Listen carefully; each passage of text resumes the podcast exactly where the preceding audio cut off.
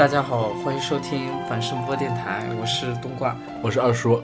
就是圣诞节，然后讲一个电影叫《真爱至上》，每年都会去看，因为这个电影，你说有多喜欢，也不是很喜欢，它只是因为很应景，就是就好比你过年会会会放一个自己喜欢的片子，然后放，它没有说，呃，然后它讲的还是关于感情里面的东西嘛。但是我觉得它其实是很典型那种爆米花电影，对，是挺爆米花，但是，嗯。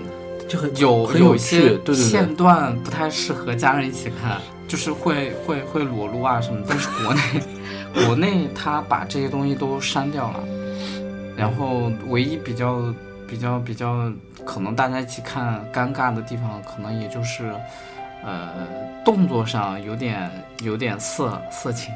哎，但是我觉得，要是我如果和我家人在一起看，就看那种非常。就是健硕的男性的上身赤裸时候，我都觉得有点尴尬。是，比比比如说刚刚那个卡尔，他不是对还好吧？我我也主要是他已经脱的只剩一条内裤了。对啊，就跟家人在看起还是很尴尬。我觉得那说明可能你在家里面，可能你在家自在吧？没有没有没有，我在家很自在，但是我是觉得这种东西和家人在一起看就是有种莫名其妙的不自在，真的。嗯，那我讲一下那个。电影里面，电影里面出现的这个电影是一共有九对嘛，九对情侣。嗯，然后里面有情有什么东有什么关系？可能它涵盖的范围特别，从小孩子到呃中年中年，然后年龄跨度还算是比较大，然后没有搞一些政治正确的东西，让我很很开心。毕竟零三年的电影，他不会刻意去搞对对这种东西，不像这几年。对，有点过，一定要去搞，就是里面一定要去加一些东西，就一些很很典型的一些角色就会加出来。对，第一个是过去过气的一个歌手，然后他和他的那个经纪人关系很好，然后很很搞笑。就是这个歌手呢，他年龄挺大的，应该有感觉有四五十了，看起来四五十吧，感觉像五十多了。然后是个老歌手，已经过气了，然后在复出复出的时候。就是他经纪人一直在管他的事业嘛。这个歌手他是一直爱说那个段子啊什么的，而而且爱爆粗口，就是会说些自以为很幽默的话，但其实能大很尴尬的事情。他的经纪人很尴尬，但是他确实就是主持人也很尴尬。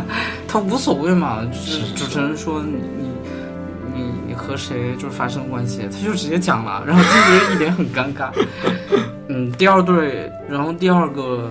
第二对，第二个是一对情侣，很搞笑，就是男主是一个呃作家，他有了女朋友，然后他女朋友生病，他要出门，他们俩就在在那个地方腻歪，就感觉很甜，我都想，我都想，我都觉得太太有意思了。结果没想到转头出轨了，然后那个男生回到家的时候，发现他女朋友和他一个兄弟出轨了。他就搬到了法国南边的一个小镇，然后那个地方就是，对，他是葡萄牙人，然后他们对话就是驴唇不对马嘴，但是还是能聊在一起。最后他们俩，那我们工作关系结束之后，我们就不再联系了，就再见吧。结果他们俩最后还是在一起了，所以很感动。这是第二对，第三个就是父子之间关系，是。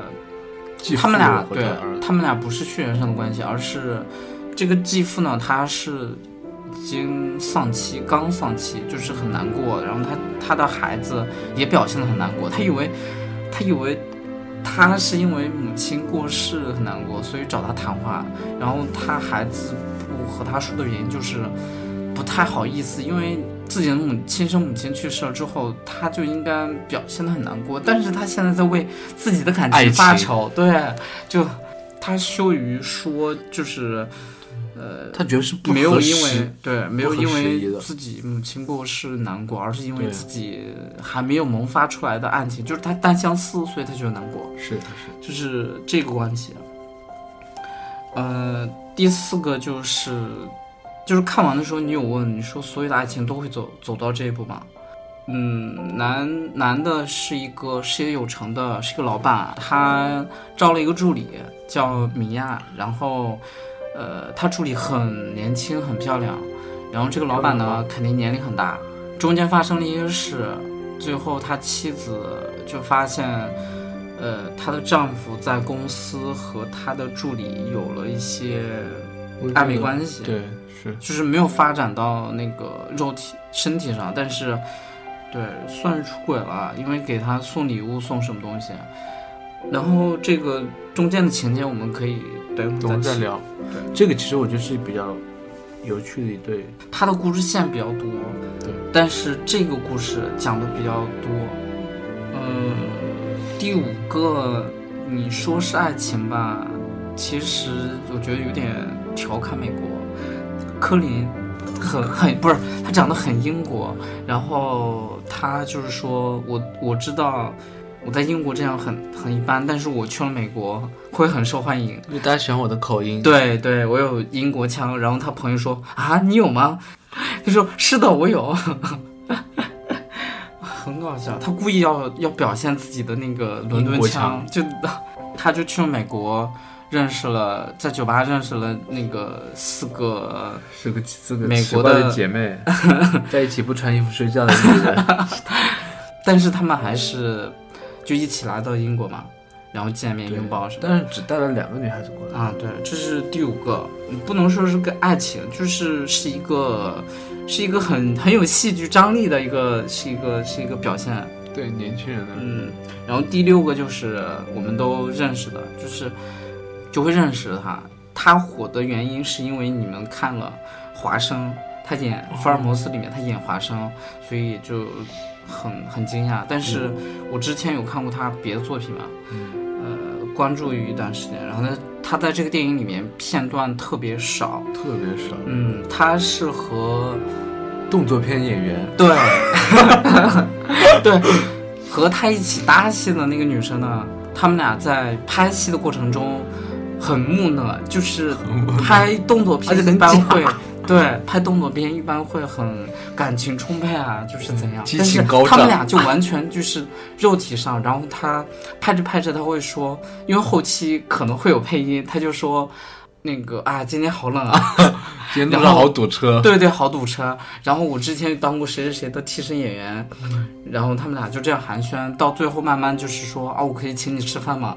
就是两个人在拍一些很就没有办法去做这种交流的场景的时候，但是他们俩偏偏又这样做，就这个冲突特别大，很搞笑。是是，最后他们俩在一起了，所以，嗯，然后这是第六对，第七个故事，比较经典的一个片段。我我之前看的那个泰国电影也是，那个男生是跑去和那个女生告白，就是用这个形式。这个第七个故事里面就是有一对新人要结婚，但是这个新郎有一个朋友一直在搞事情。刚开始，啊，对，对就是这个婚礼一直在在在各种反转啊，最后最后就然后终于这一天，他们俩要正式就是在在教堂里面结婚，然后他说你不会再捣乱了，他说不会，他之前有好像没有展示过捣乱，他有捣乱，马克，对，这个这个人叫马克，新郎的朋友叫马克，新郎和新娘都一直以为马克很讨厌，新娘一直觉得是不是马克不待见他，在找视频的过程中发现，他一直在拍他的特写，所以知道他是喜欢他的，嗯呃，然后两个人就很尴尬，但是最后马克跑到，呃，他楼下就是给他告白，就是用很经典的一个场景，就是他拿了一很厚的纸，就是，嗯、就是你不用回应我。就是你喜不喜欢我都无所谓了，我只是因为这一天到来，所以我觉得我想和你说一下，我不，我我对你这样做不是因为我讨厌，是因为你知道我喜欢你，所以我没有办法靠近你，这个原因，就拿了一个板子说你很好啊，你怎样，然后对他告白，嗯，最后就是说，就是很无奈的竖了两个大拇指，就是歪歪了一下头，然后竖个大拇指，就是充满了无奈。马克虽然喜欢新娘，但是他没有办法表现感情，就是这样分先后，没有办法回到过去这样。这是第七个小故事，第八个小故事就是讲的英国首相，他和他的助理小助理，对在一起，然后给我的感觉就是霸道总裁和小娇妻，就是他他和他聊一些，他说那你一定有一个很很好看的女朋友，然后家里面有三个私生子，他说不是的。嗯，我男我刚和我男朋友分手，因为他说我胖，腿像大象一样粗。然后你看见不胖啊，然后说你你需要我帮助你吗？我一个电话就可以找人暗对对对，我觉得这个特别搞笑。他说：“你知道我作为首相，找我一个电话就就可以去暗杀他。对对对，特勤部对对，他们都是很厉害的。很搞笑。是是是，呃，最后他们俩在一起了。然后是第九个小故事，也就是最后一个是比较让我唏嘘的，也比较伤感。他就是，呃，女生是有一个弟弟，他弟弟是精神上有障碍，但是刚开始没有揭露，一直因为他一直在接一个电话，但是他每次接电话既痛苦，但他又要装着自己说我不忙，你说，然后一直在安慰他。就是我第一次看的时候，我以为是他有朋友之类的。对很好的朋友，但是没想到是他弟弟，他是喜欢上了公司的一个设计师，这个女生。像我们这样子的人，那等于说那个人开的是个设计公司。没有，他不是设计公司，他没有交代什么公司，他只是说，嗯，你喜欢的是我们公司很神秘的首席设计师，对对对对然后，然后他说啊，都知道了，就是他们两个人关系在，嗯，这个男生和这个女生关系慢慢好起来，就马上就要在一起的时候，因为他弟弟生病干嘛，就是一直在打电话说，我觉得有人在害我，有人怎样，所以他姐姐就没有办法，就我不忙，我那行，那我过去陪你，就放弃了和他可能会在一起的可能性，良缘。对可能性，因为他们俩挺挺喜欢彼此的，然后好般配啊！对，但是因为他弟弟有有精神上有一些问题，但是他又没有办法抛下他弟弟，所以就是个两难嘛。一面是他的弟弟在干涉，在影响，已经影响了他的生活，但是另外一方是他的想要在一起的爱人，所以很两难。他最后还是因为他弟弟放弃了这个关系，因为他想，因为他没有父母。他父母已经不在了，所以他说我我要尽责任去照顾的弟弟。其中有一个片段是，这个男生在和这个女生亲热的时候，电话响了，然后他说他第一次接了，接了之后第二次的时候又响，他说你可以不接吗？他说他他说你接的话，他会好受一点吗？他说不会。然后女那个这个男生就说那你不要接。他犹豫了一下，很明显他很难很难选择，但是他还是翻身之后打了这个电话，然后刚开始第一个电话接的时候是在床上接的，是因为没有太多动摇，就是那我打完电话之后，我还能和我的爱人继续，呃，就是有可能性在一起。我来讲两个比较简单的片段吧，一个是一个过气歌手，是个老歌手，他就是在圣诞节，他的经纪人就是捧他嘛。电影刚开头就是他在录那个歌，然后录了两次，每次都唱错，就是把爱改成圣诞节，是吗？就是圣诞节无处不在，然后我们的快乐什么什么。但是他每次唱错，唱错了两次之后，第二次时候开始骂，就爆粗口。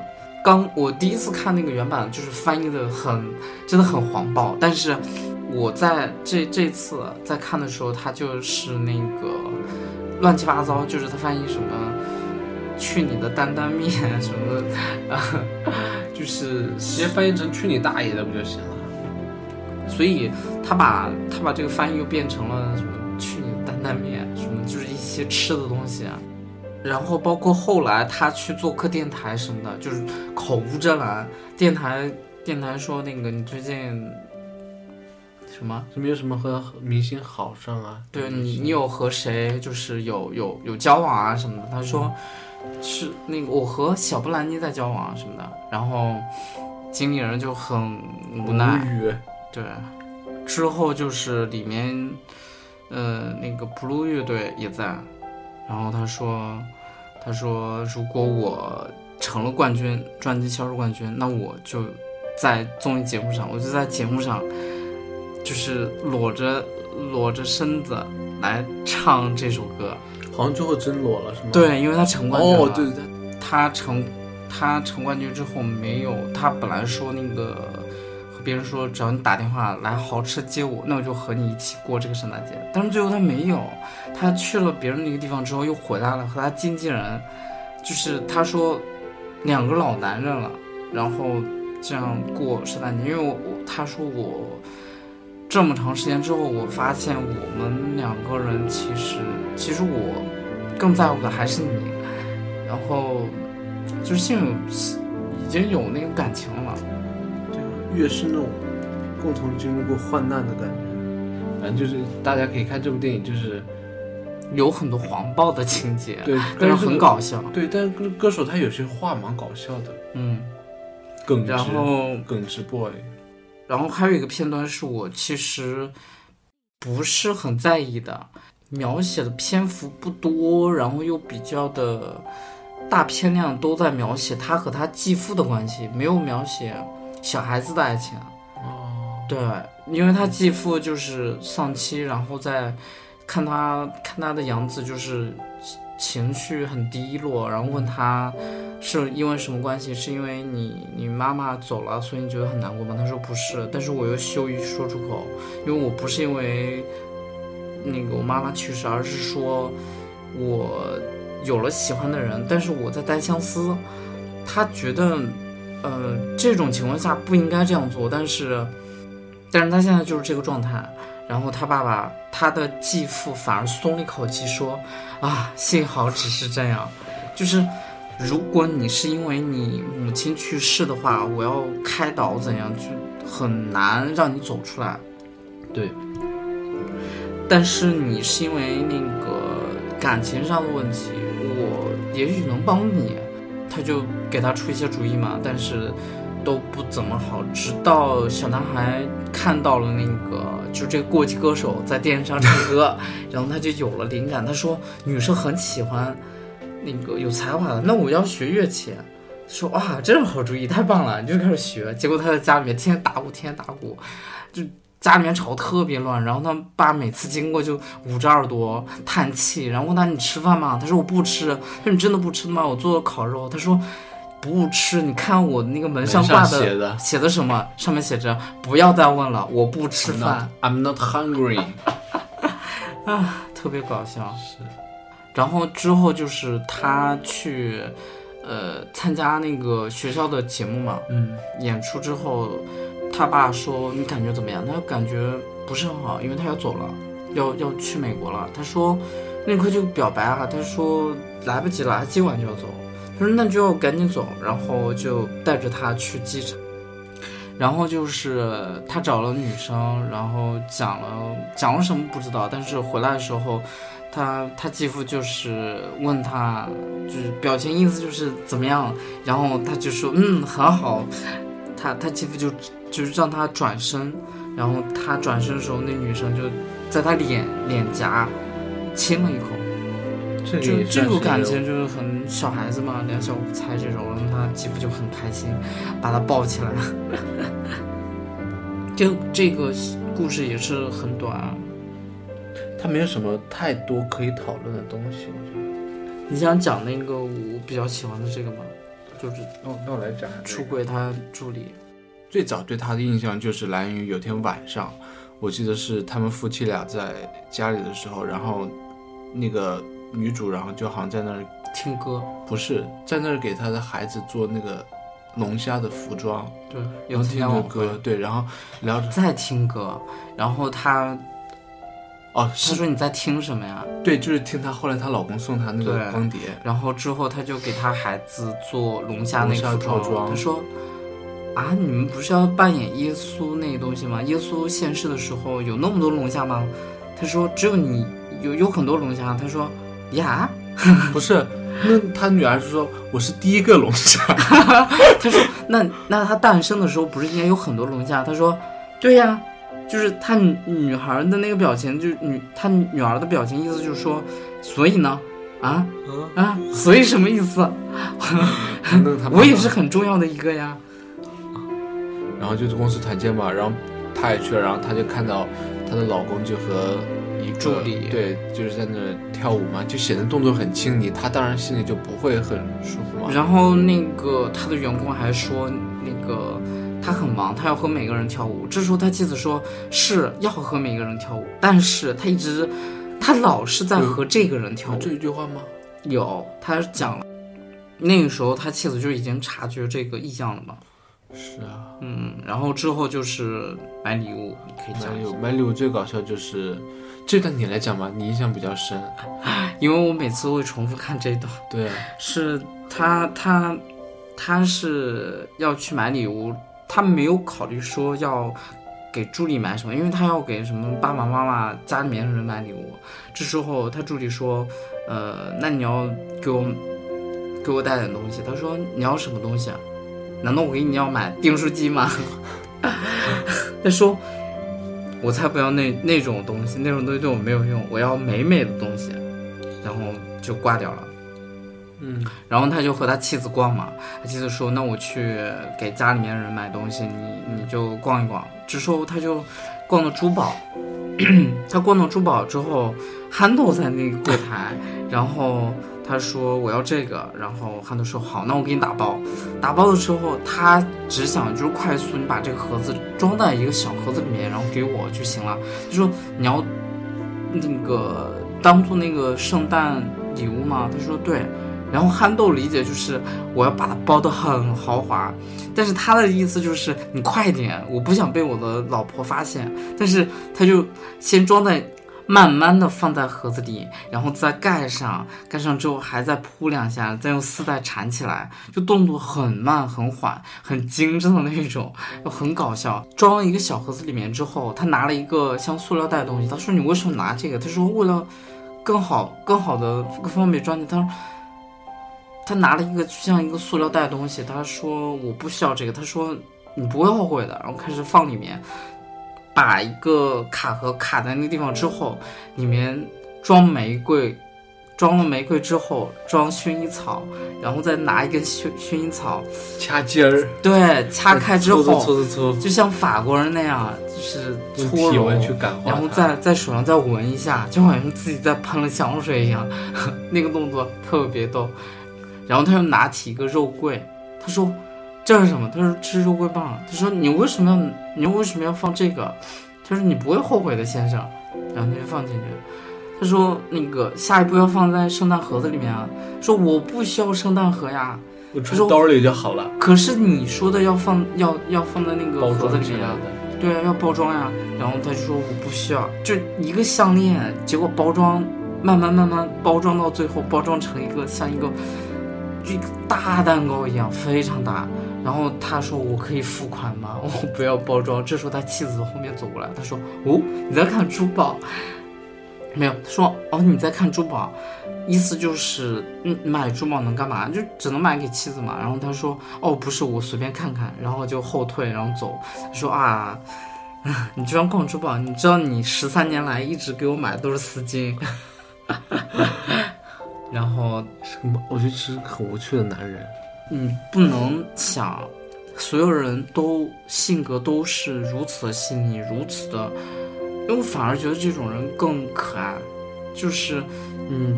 不用那么心思缜密去考虑所有的东西，就是你甚至不用考虑结婚纪念日啊这种东西。我觉得生日啊，包括这些东西都不需要考虑，哪怕是今天，比如我们很匆忙，然后你下了班，然后我们就，呃，就就就哇，今天是生日，那我们就开个开个红酒，然后在在那个地方，在那地方就是躺一会儿，我们我们被。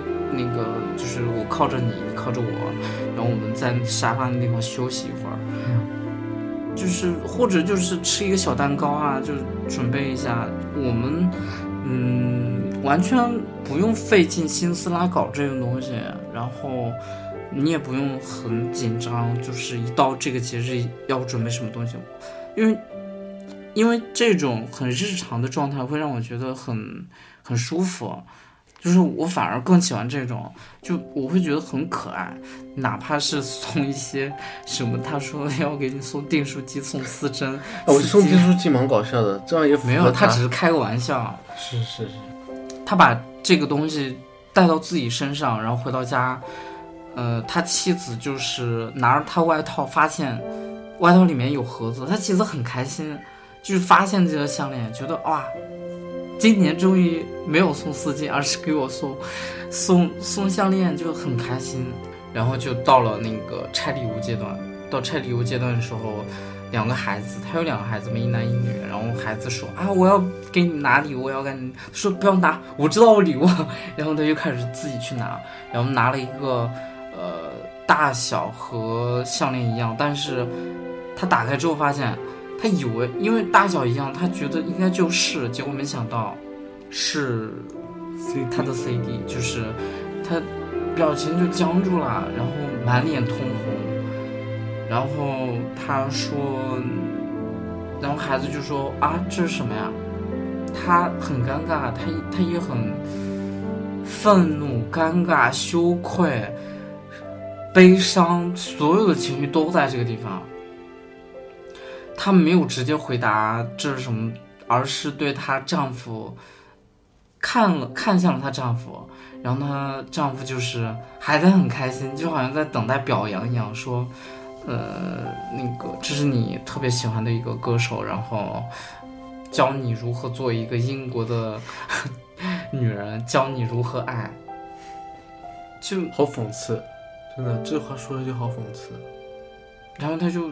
找了一个借口说冰淇淋吃多了，我要去去去洗手间，然后他就拿着 CD，他把 CD 放在那个卧室那个那个那个音响机里面，就是播的声音挺大的，然后就是防止自己可能万一自己哭的声音大的话，就会被被她丈夫被她孩子发现，所以她也没有大声，她就。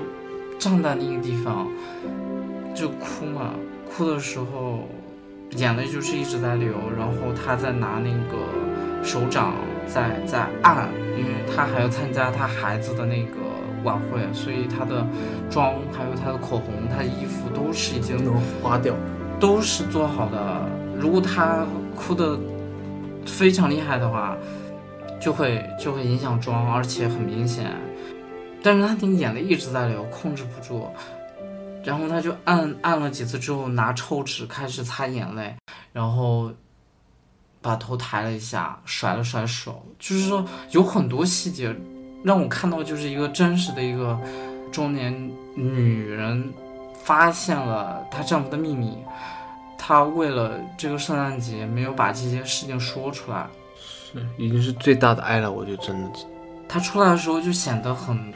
开心，她说：“哇，你们居然已经穿戴整齐，那我们开始出发吧。”然后去参加了孩子那个晚会，然后等到孩子结束之后，她她没有铺垫任何东西，而是直接对她丈夫说：“如果是你，你怎么办？”她丈夫就问的很懵，没有等回复，而是直接说：“如果你当你发现你的丈夫买了一个项链，但是这个礼物没有给给给到他的妻子，而是给了别人。”那这条项链是代表了什么？是代表一夜情，还是代表爱？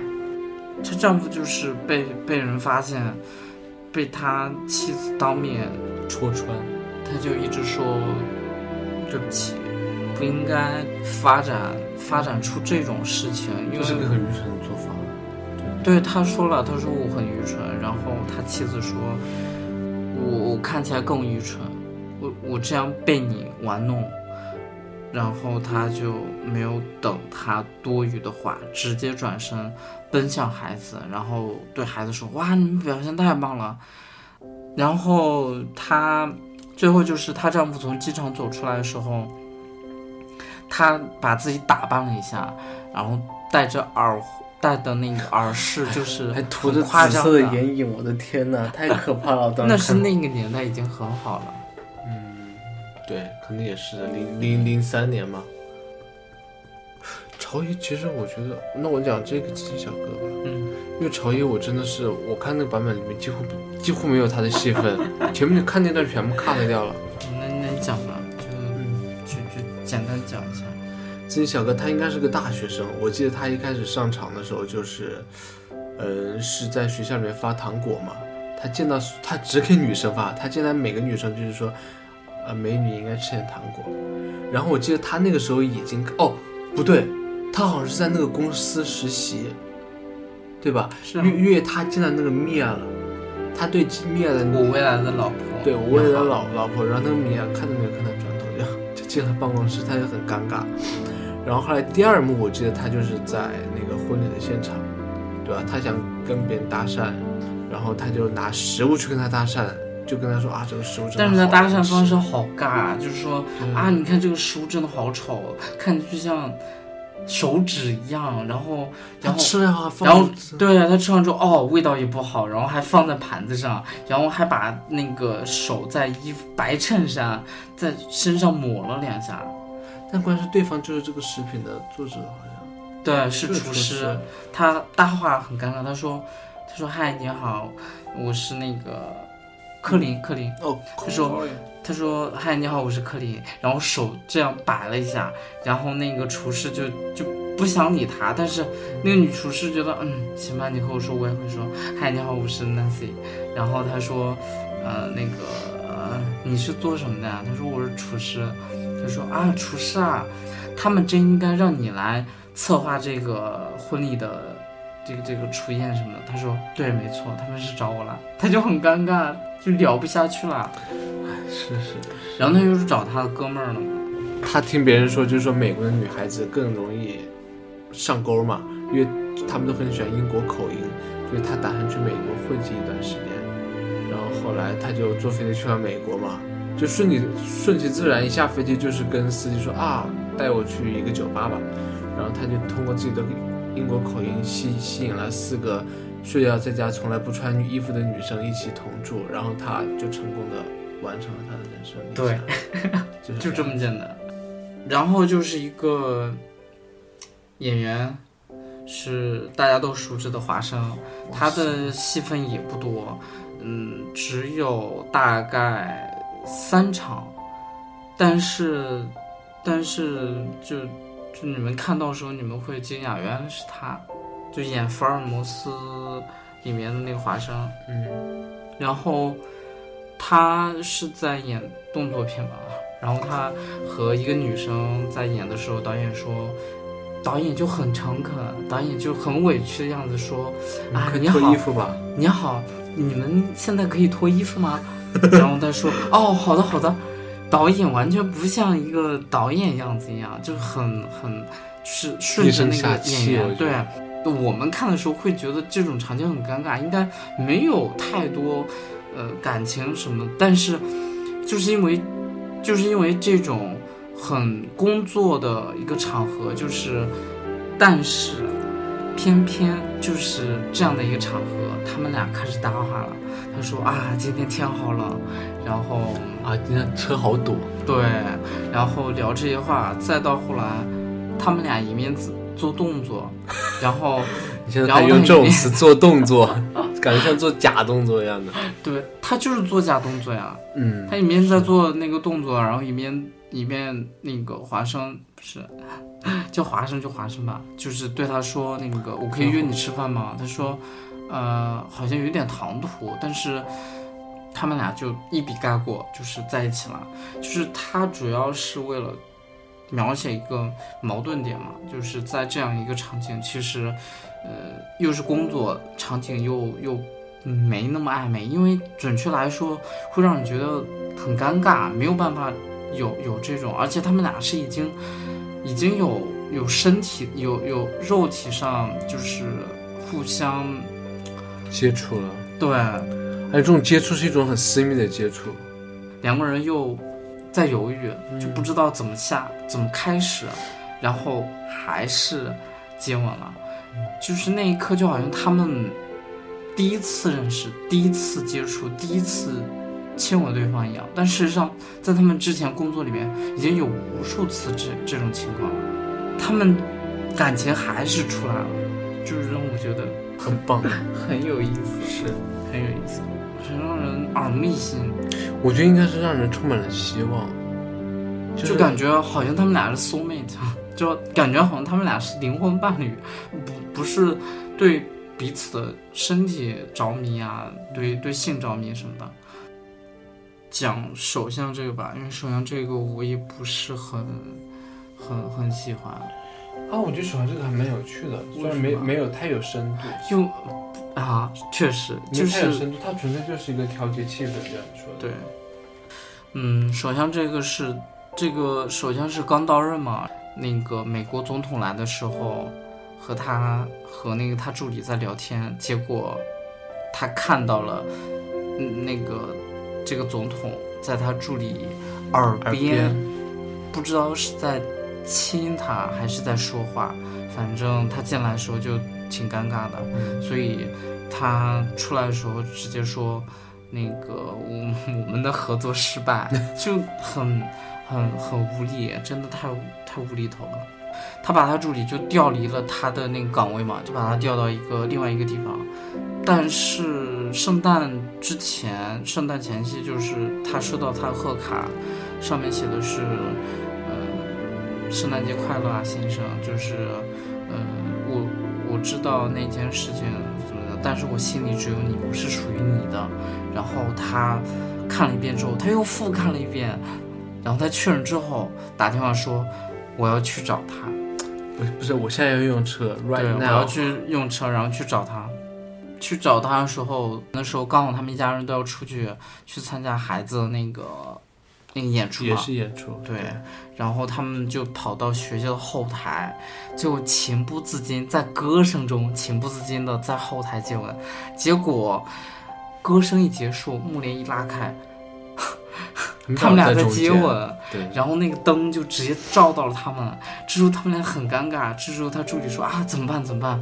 首先说淡定，呃，微笑啊，鞠躬，然后走，挥手挥手，对，然后。走。就他这段让我觉得，就真的很活跃气氛。呃他之前就是就是合作失败之后，他又态度很强硬，就是一致受到大家那个喜欢的时候，呃，有人就是电台给他点了一首歌叫《黄金单身汉》，然后他听那个歌的时候，自己自己刚好在窗户那个地方，然后就开始脱衣服，但是没领领带刚拉刚刚拉下来，然后开始跳舞，是尬舞，从他的卧室一直跳跳跳跳，开始跳楼梯之类的那种，对对对，楼梯下来，然后跳到那个很大的一个那个厅嗯，下楼下的那个厅那个地方，然后手指一直在指，结果 指到了他的一个管家，他愣了一下，然后他赶紧拍了一下手说：“明天那个会议能帮我调到下午四点吗？”他说：“好的，先生。”然后忍不住在笑，就很尴尬，就是你在尬舞，结果结果被管家发现了。卡尔这个故事就是 Sarah and Carl，嗯，这对情侣他挺挺悲的，就是他们两个人是彼此相爱，但是因为一些不可抗的元素，然后女生没有选择继续和他在一起，也没有办法选择和他在一起，因为很难。嗯，就是老板说。就刚开头，就是老板说你来公司多久？他说两年七个月三天两个小时。然后他就说你爱上卡尔多少？他笑了一下，然后他说两年七个月三天一个小时一个半小时就来公司，半个小时之后就爱上对了，对爱爱上卡尔，就看到卡尔，然后老板说那个，老板当时形容那个卡尔说说首席就是神秘的首席首设计师，然后他就很惊讶，他说大家都知道嘛？就是很明显，他说卡尔也知道，卡尔也知道。然后老板就说那个就撮合他们俩嘛，让他们俩在一起。他画了一个妆嘛，就画的很精致，然后但是背景音乐像圣诞，但是又让我觉得很有点悲凉。可能预示了他的结果。有点情况，他就会背景音乐就会出来，嗯。然后那个卡尔就和他说完就走了，嗯。就没有后续的结果。之后就是他的电话，女生的电话一直在响，当时就没有直接讲电话里面那个人是谁，然后猜也猜不到。之后会有表示，然后公司就是晚会嘛，嗯。然后卡尔邀请他跳舞，他们俩就在舞蹈里面，然后卡尔就开车回到他家，他就在在门口，就是躲着卡尔说：“你等一下，我上个楼。”之后他转过身，就把头发整理一下，说：“你再等我十秒。”然后少了赶紧把衣服收好，收好之后用大衣盖住，然后这时候卡尔就上楼了嘛，他就很拘谨，把那个外套脱了之后放在那个楼梯那个地方，呃，之后他们俩就相拥，但是电话又响了，卡尔就很尴尬，然后对卡尔解释说：“这是我弟弟，有没有父母，我要照顾他。”就他说他弟弟病了，那个时候没也没交代说他们对精神疾病什么的。呃，但是从那个台词里面可以看出，他弟弟肯定是有被害妄想症之类这种。那个卡尔也没有苛责是吗？对两个人继续嘛，对。但是电话又响了，对，然后卡尔说你接电话，他那个状态会改变吗？他说不会，那你就不要接。他犹豫了一下，还是去接了。如果是你，你会选择？是我的话，我肯定也接啊。我在想有没有个这样的情况，就是说，我先不接，等先我把这个事情享受完了之后，我再给他回一个电话。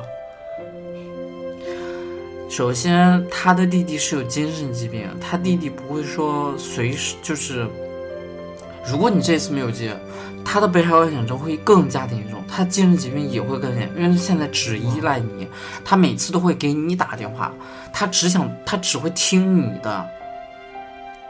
如果你一旦没有接电话，那后面事情可能更糟，他会伤害自己，那有可能你就会直接失去你弟弟了。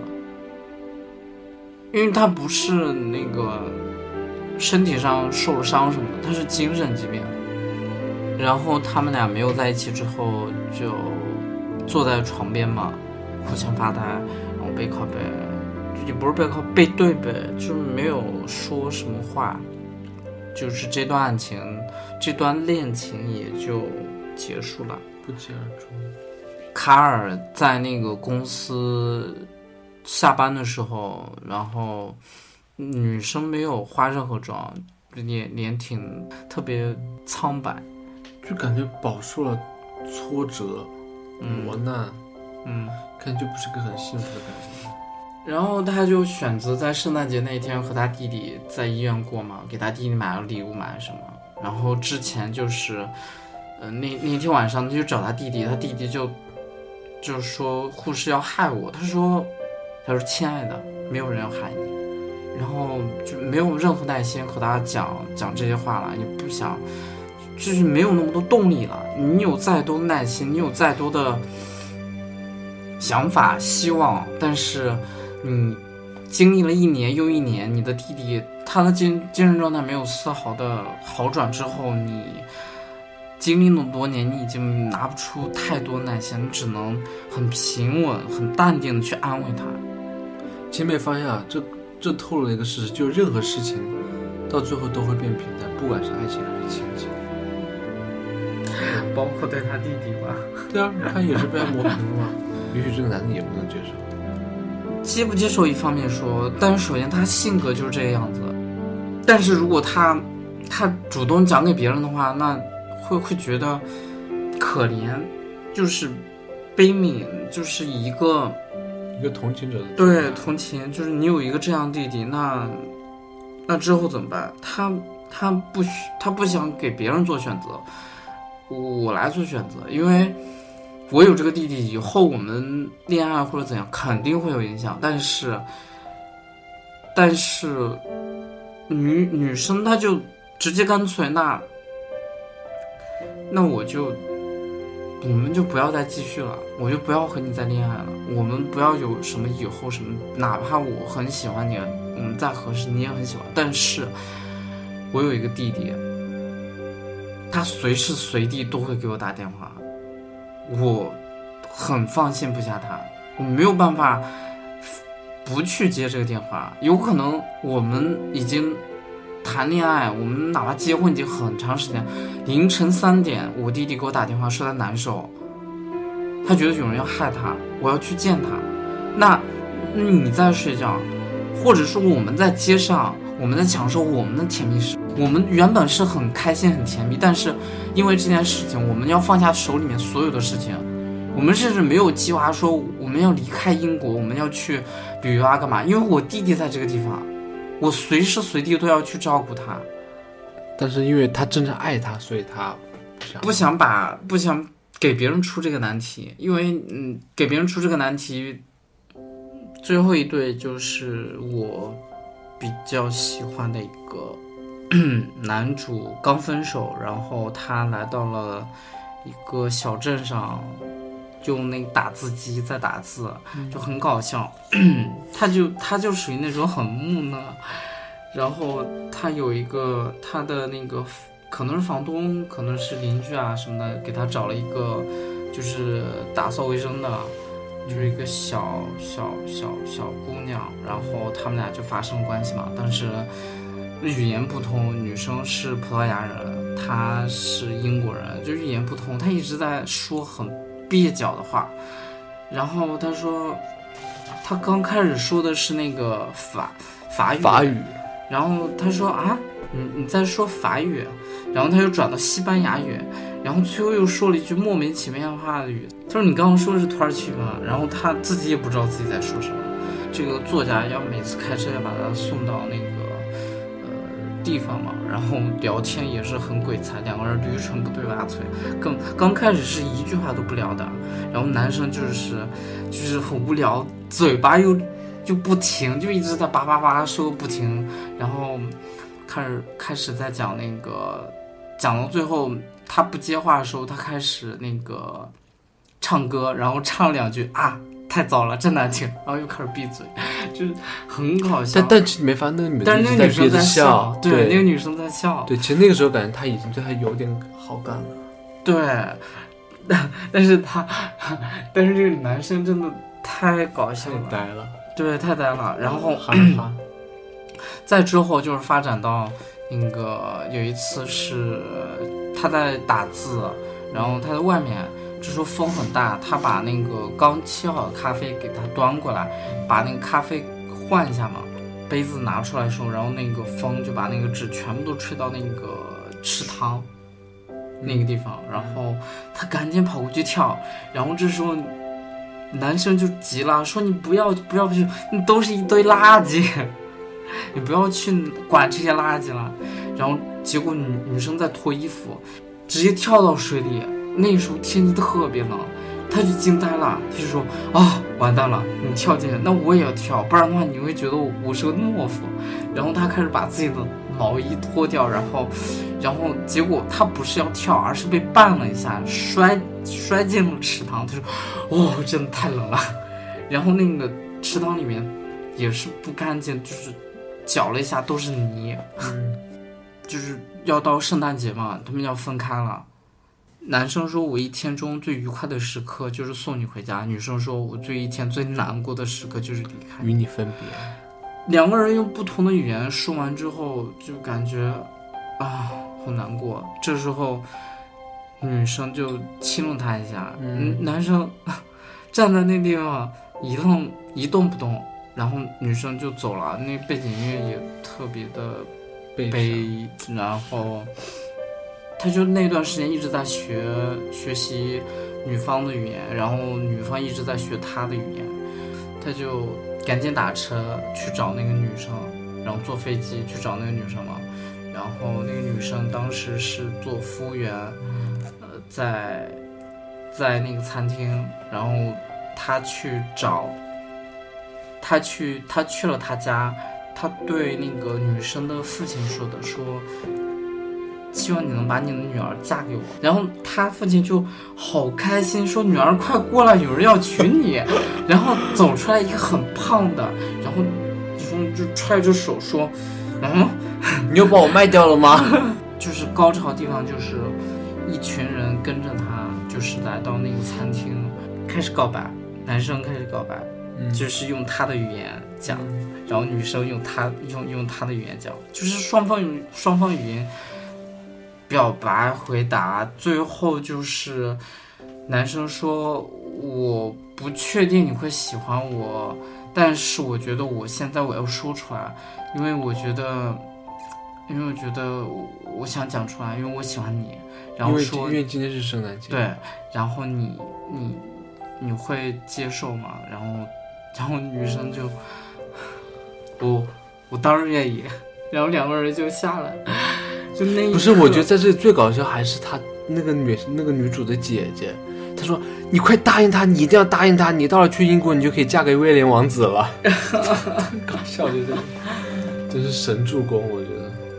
电影名字叫《真爱至上》，就是是很很关心彼此，有有爱，但是有时候。其实我我其实我我我我有点想法跟你不一样，就是这个，呃，这个名电影名字不是叫《真爱至上》吗？其实我觉得他这个爱可能不仅仅是我要展现出来我对你的爱，而是我因为爱你，所以我能包容你的一些东西，比如说那个丈夫出轨，然后妻子对丈夫的爱，就是我包容你的这些东西。你觉得他包容吗？这不叫包容。就是我事先先忍忍一下，因为我觉得在孩子面前直接爆发不合适。但是当孩子演出结束之后，孩子不在身边，我和你摊牌，这不叫忍，这叫我我选择时机和你讲。如果他直接爆发，那孩子在你面前，本来这是个圣诞节，我们在拆礼物，结果那一刻我直接发现了这个礼物被调包了。你是把买好的珠宝、买好的那个项链送给了你的助理，那我。那我如果直接爆发，孩子在这地方，马上孩子就要去演出了，我会直接影响到他。那我就选择在孩子演出之后，挑了一个时间，我和你摊牌。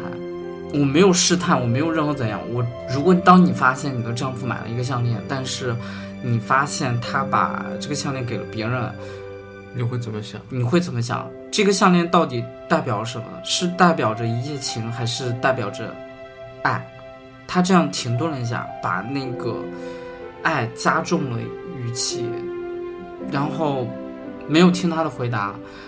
她她丈夫就一直说：“对不起，我错了，我知道我真的太愚蠢了，我真我不应该犯这种错误。”然后他说：“是，我也很傻，我就像我就被你耍得团团转，我就像一个白痴一样。”然后他转身就。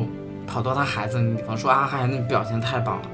当时就是他讲着讲的时候，眼睛已经都是泪，但是跑到孩子面前的时候，还是说太为你们骄傲了，就是你们表现太棒了。而且而且他在这个时候还想了一个梗，就是就是啊，怎么说啊？你表现太棒，那个词怎么说来着？Orange。那那那你说的那个 Sarah 对他弟弟的爱是什么？是亲情？这也不是包容，这是一个两难选择。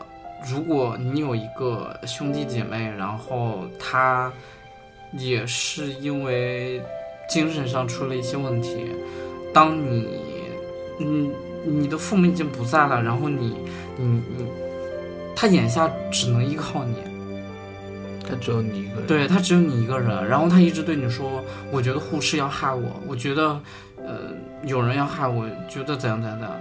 你没有办法，单靠电话里面没有办法说，所以他最后还是选择去照顾他弟弟。不是说这是一个正确答案，而是说对于他来说，对于这个女主来说，她在这个两难的抉择之下选择了他弟弟，所以这才让我觉得难过。而且他大。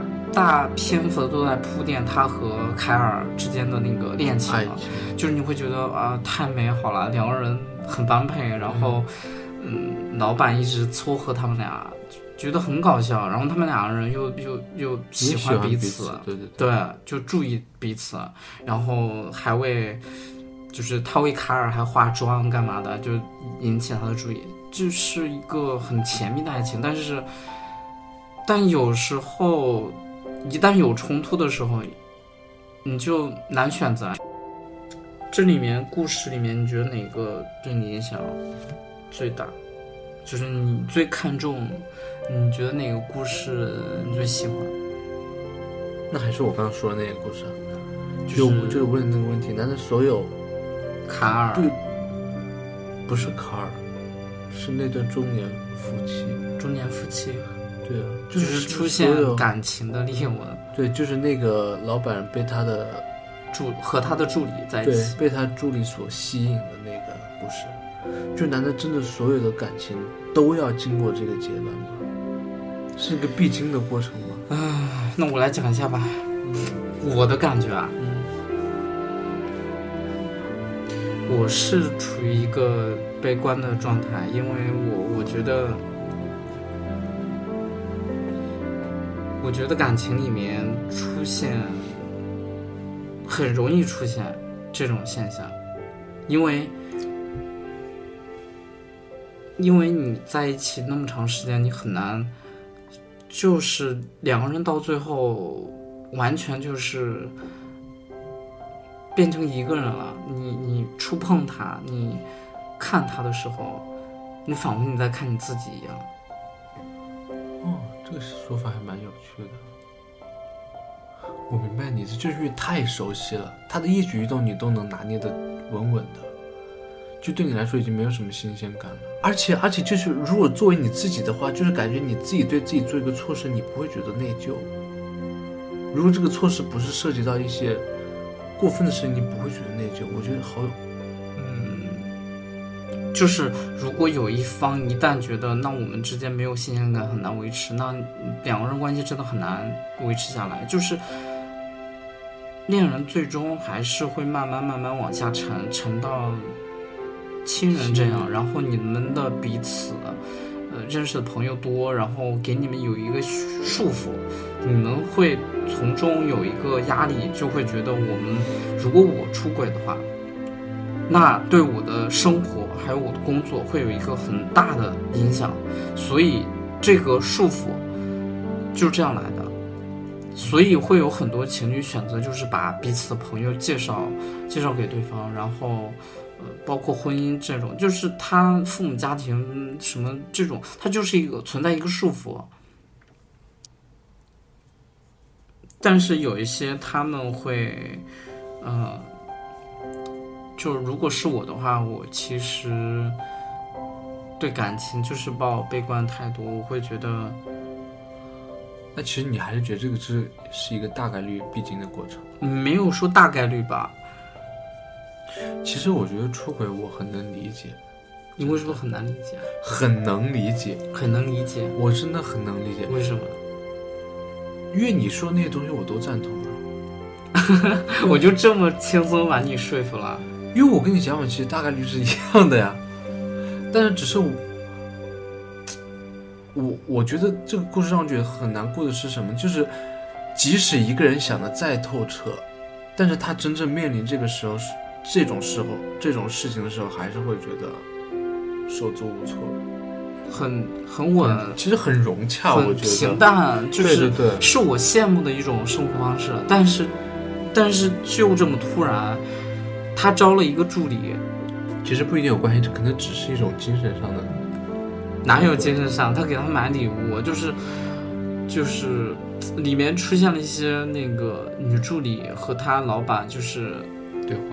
对，就是挑逗，就是这个故事能够很大程度的能够展示个人的那个爱情观。我就展现一种生活的普遍性。你觉得出轨是一定会存在是吗？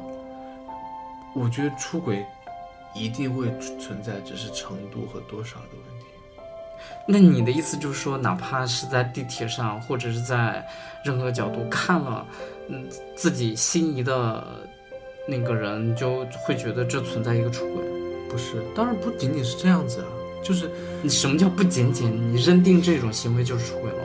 不不不，如果你只是看一眼，那我觉得，如果你有种那种非分之想，对，有种非分之想，你觉得？你觉得？你觉得那不算出你？觉得人大脑里面不会闪过任何非分之想吗？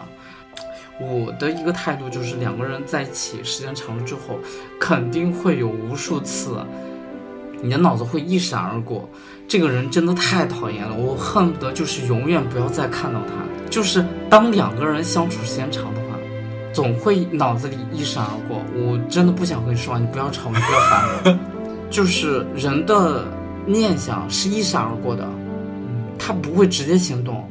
就不是说我我脑子里我永远就是因为我们吵架，所以我嗯我真的好烦你，你不要再和我说话，我真不想见到你，我真的是太反感了。然后他会直接说你不要你你就是我们从此就直接分开，你 你不要我们就不要再见面。所以这么决绝的念想这种东西就是念头，它一闪而过。对我来说，我觉得我是不想用一个。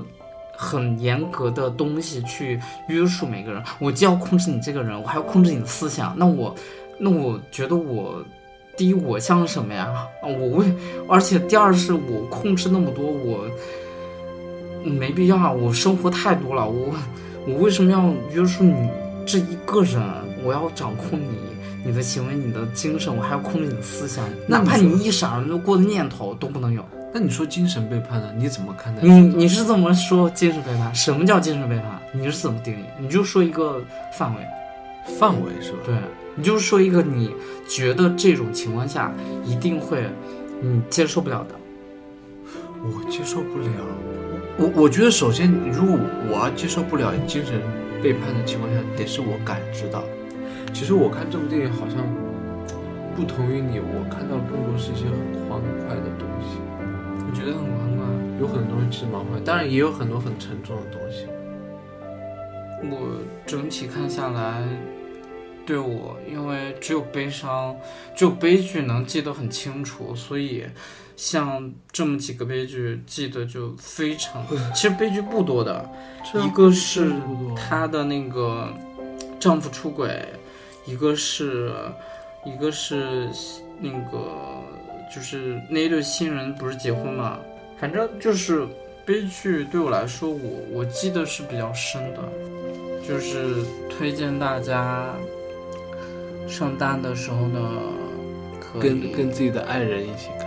其实也不太推荐爱人，因为里面有有一些悲悲情的东西。我觉得没有关系吧，大家就是看一下，提前接触也好的，这个其实没有关系，就是享受，你可以。多享受其中那些欢乐的氛围嘛，就是里面甜蜜还是非常多的。嗯，然后推荐大家看这个电影，呃，圣诞节快乐，圣诞节快乐。然后准备一下，再过一段时间跨年，对，然后再顺便跨年快乐。其实十二月二十五号过几天就是元旦了。嗯，就是跨年快乐呀。其实我觉得从十二月二十五开始就变得很，大大家就会变得很开心。立马可以迎接。立马不到二十五出，那个前面圣诞节前夕，对啊，便宜就已经很快乐了。